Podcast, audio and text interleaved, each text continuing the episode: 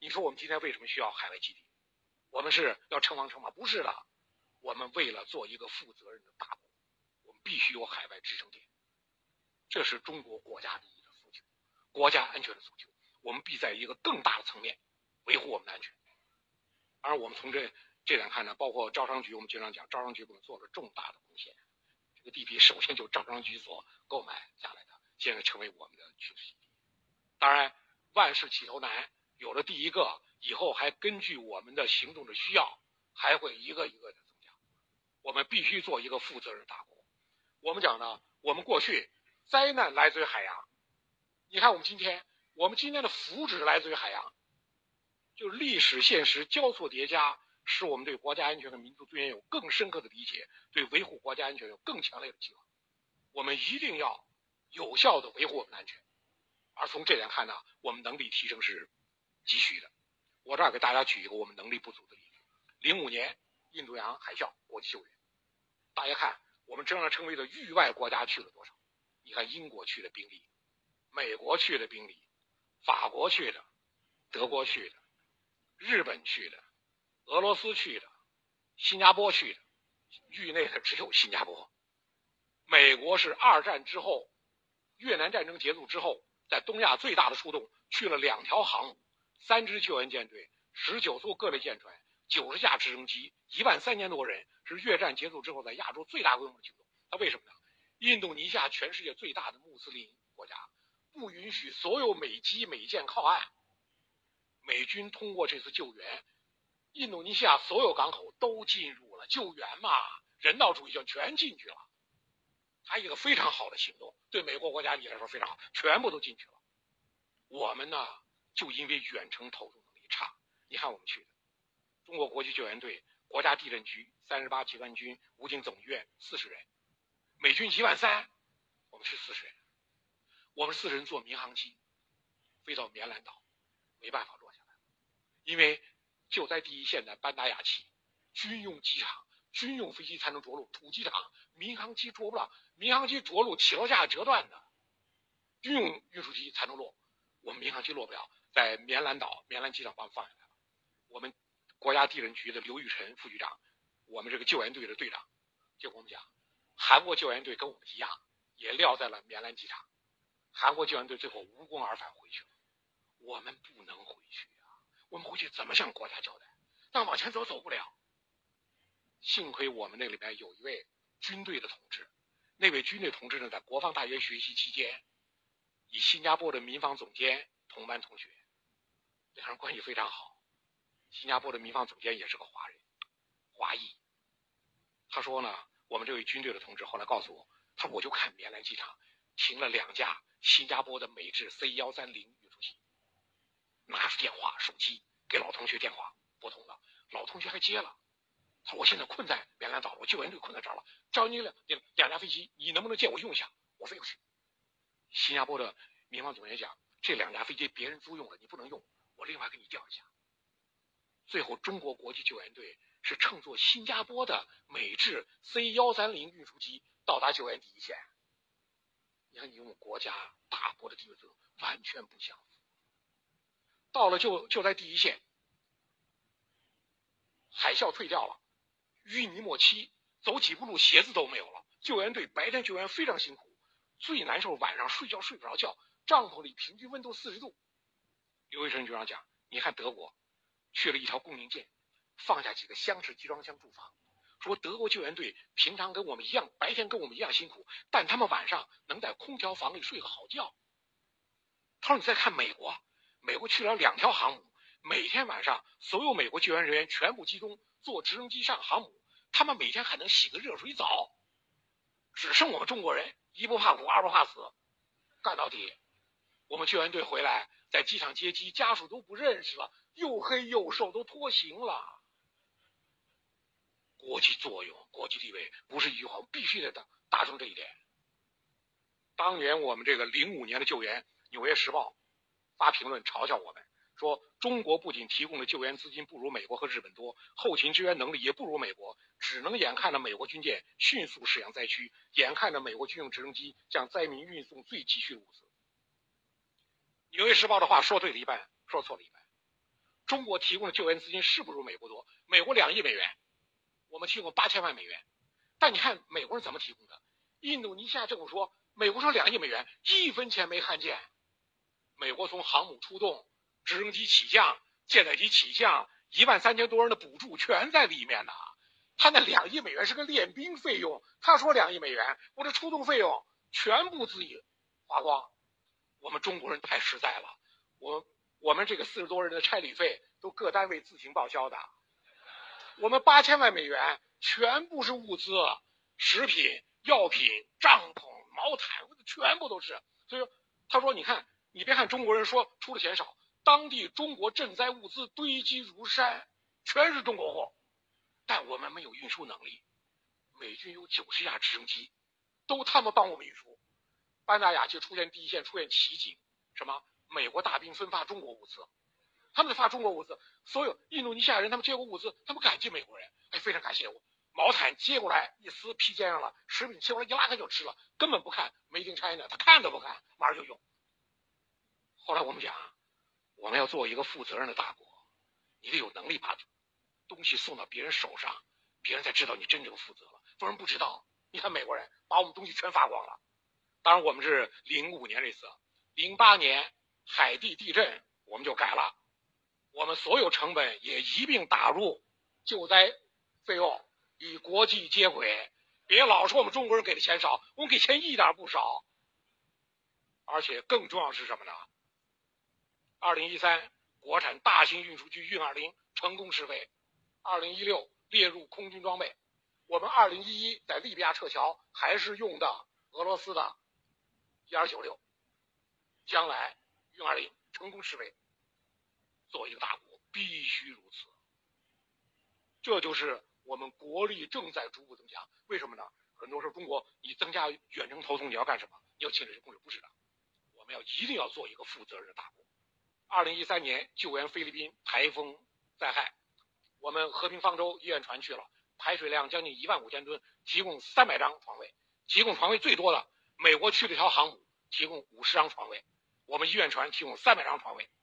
同时，我们昆仑山大型两栖登陆舰昆仑山号也去了，排水量将近两万吨，直升机也有了。你看，这都是我们最新列装的，二零零七年底列装，二零零八年列装。我们正在走向一个符合我们经济发展相适应的一个国防能力水平。远程投送要在更远端维护我们的利益，更远端体现我们一个负责任的大国。否则不行，你没有这个实力装备，你就一句话就负责任了。怎么负起责任来？一定要有家伙，一定要有能力。二零一三年十一月，我们首次宣布东海防空识别区。新中国六十多年第一次给别人划线，当时这条线画了，当然美日强劲反弹，坚决不承认中国东海防空识别区。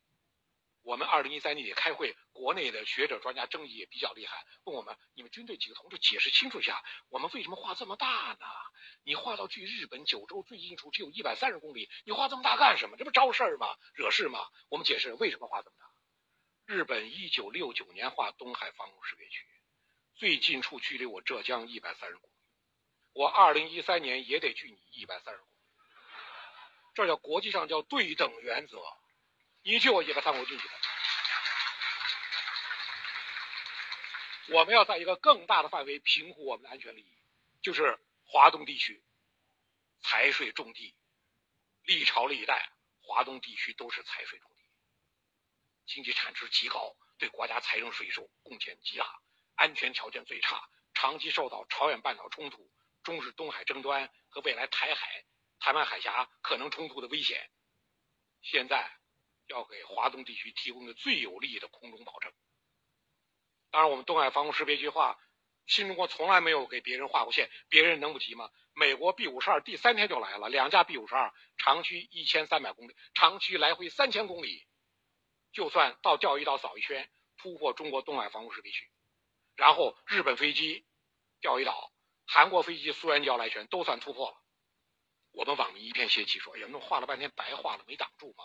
我说：“大家注意，这是国际空域，不是禁飞区，也不是领空。任何国家没有权利画这么大的领空和禁飞区，这是国际空域。我们要求进入此空域的所有飞行器事先向我申报飞行目的。你不申报也可以，你的自由。如果你不申报，我要起飞飞机跟踪监视识别，仅此而已，不是不让你飞。你不告诉我，我要跟着你，我要看你到底要干什么，就这意思。不影响你飞行，我要伴飞，事先告诉你，就这意思。我们从历史上看，我们历史上什么时候给别人画过线的？美国人说，中国人最擅长的原则性的声明和道义性的谴责，中国人特别不擅长用线段标识自己的利益边界。朝鲜半岛三十八度线，美国人画；印支半岛十七度线，法国人画；中印边境麦克马洪线，英国人画；这条日中东海中间线，日本人画。还一条台海中线叫戴维斯线，美国人画的。你看，我们都是反复抗议，最后被迫默认别人的线段。我们中国人特别不善于用线段来表示自己利益边界。我们今天终于会了画线。新中国六十年，毛泽东没有画，小平没有画，晋平画了第一条线，东海防空识别区。美国人说中国在学西洋拳。就西方这套，中国人现在都会了。说日本仍是武士道，美国承认自己还有太极八卦。当然，我觉得挺好的。我们学西方嘛，美国学东方挺好的。当然，前不久在中国大陆，西洋拳跟八卦还对阵了一场，大家可能从网上都看见了那个结果。就我们就要学西西洋拳这种简单扼要，利益划分的非常明显，取长补短。这是我们今天维护国家利益的重大举措。我们讲在这个意义上讲。二零一三年设立国家安全委员会，历史性的突破。美国一九四七年设立国家安全委员会，我们二零一三年终于设立了。我们一九九九大使馆被炸，二零零零年成立了国家安全领导小组，一直到今天，二零一三年正式设立国家安全委员会。二零一四年召开国家安全委员会会议，习近平总书记担任中央国家安全委员会主席，提出。构建总体国家安全观，就是我们今天中国人在维护自己的安全观面上，总体国家安全观，既重视外部安全，又重视内部安全，对内求发展、求变革、求稳定，建设平安中国；对外求和平、求合作、求共赢，建设和谐世界。